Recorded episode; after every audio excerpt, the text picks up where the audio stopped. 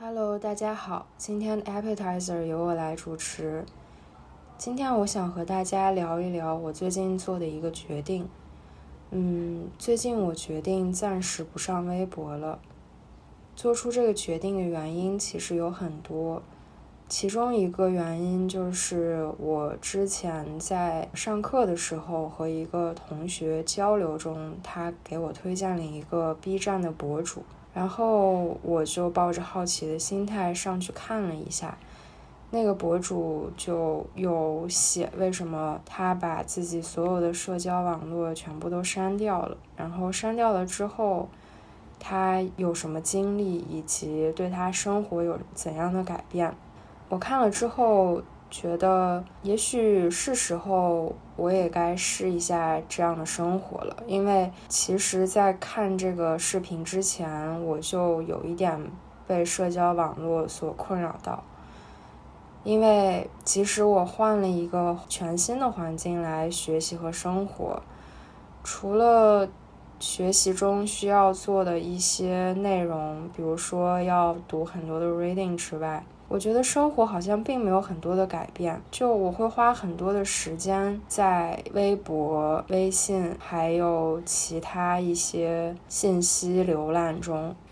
我不能说我通过这些信息的浏览没有获得任何东西。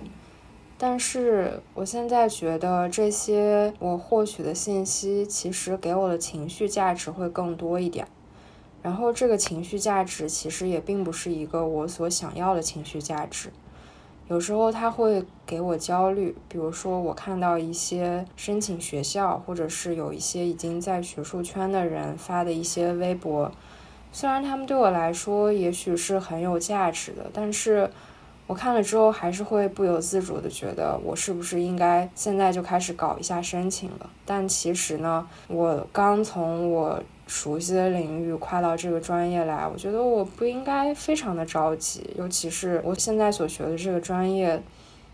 如果也像之前一样早早准备内卷的话，那可能就不是我来这边读书的意义了。然后还有一些，比如说我看到熟悉的人，或者是看到一些我熟悉的博主发的生活方面的图片，或者是一些内容的话，虽然他们可能会给我留下一些印象，但是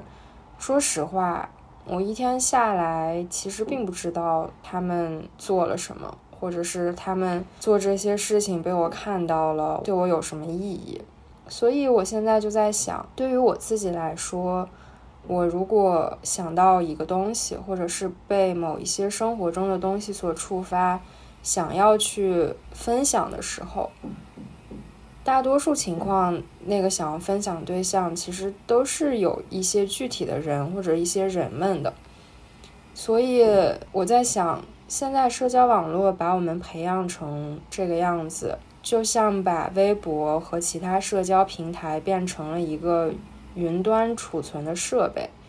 也就是说，你在有感想之后，不是说直接去和你想要分享的人表达，而是说你先把它上传到一个云端储存设备，然后大家在全部参与到这个平台中，通过浏览和评论的方式。或者点赞的方式表示啊，我已经下载你的内容，我已经看到了。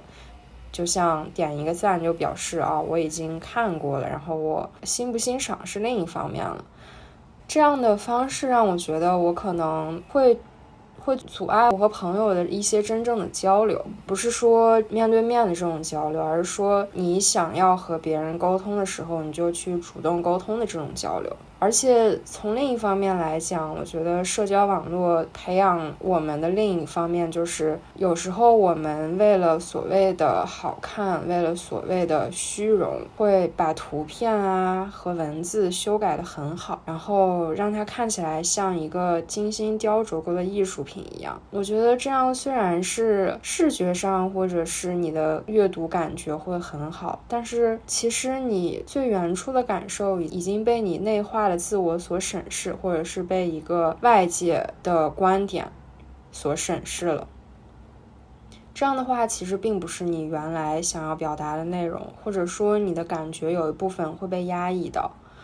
我觉得这样的话，对于真正的感受自我和认清自我，以及和真正的朋友产生真正的连接，是一种很压抑的过程。然后，其实我也有想过，如果我真的不上微博的话，会不会失去很多的信息？因为我在微博上其实也关注了很多能够提供所谓干货的博主。但是我觉得获得信息的方式其实有千千万万个，呃，但是自己的生活可能真的是周围自己认识的或者是喜欢的这一圈朋友，以及你每天能够做的那么几件事情。在网络产生之前，也许我们的圈子真的就是很小的，但是人们生活的幸福感可能会很高。我觉得社交网络虽然让我们的视野开阔。让我们可以看到很多我们从前看不到的东西，但是看到这些东西之后呢？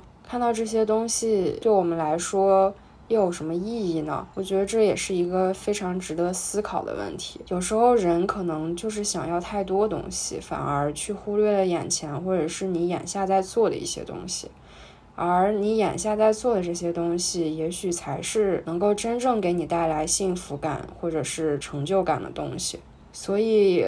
想到这些的话，我也并不是非常担心我是不是会丢失一些信息源。我丢失信息源是一定的，但是我也会获得一些东西。而且我也在微博上拜托了我一些喜欢的朋友。加了他们的微信，我觉得，呃，如果他们还有很多想要分享给我的东西，那我们就可以接着继续讨论。这个部分可能就要拜托他们来帮我看到一些东西，然后其实我也不会完全的脱网，所谓的。我可能会在一些呃其他的平台上，比如说端传媒啊之类的，去看一些在地的新闻内容。我也会和我的朋友们去分享这些信息。我觉得这样的方式可能对我们彼此来说都会是一个补充吧。我觉得其实这样还算是一个比较好的尝试。今天想跟大家分享的一个。内容就是我刚才所说的，我为什么决定退出许多的社交平台。我接下来会尝试一段时间，如果有什么想要继续和大家分享的话，我也会在我们的播客平台上和大家继续分享。好，今天的 appetizer 就到这里啦，我们下期再见。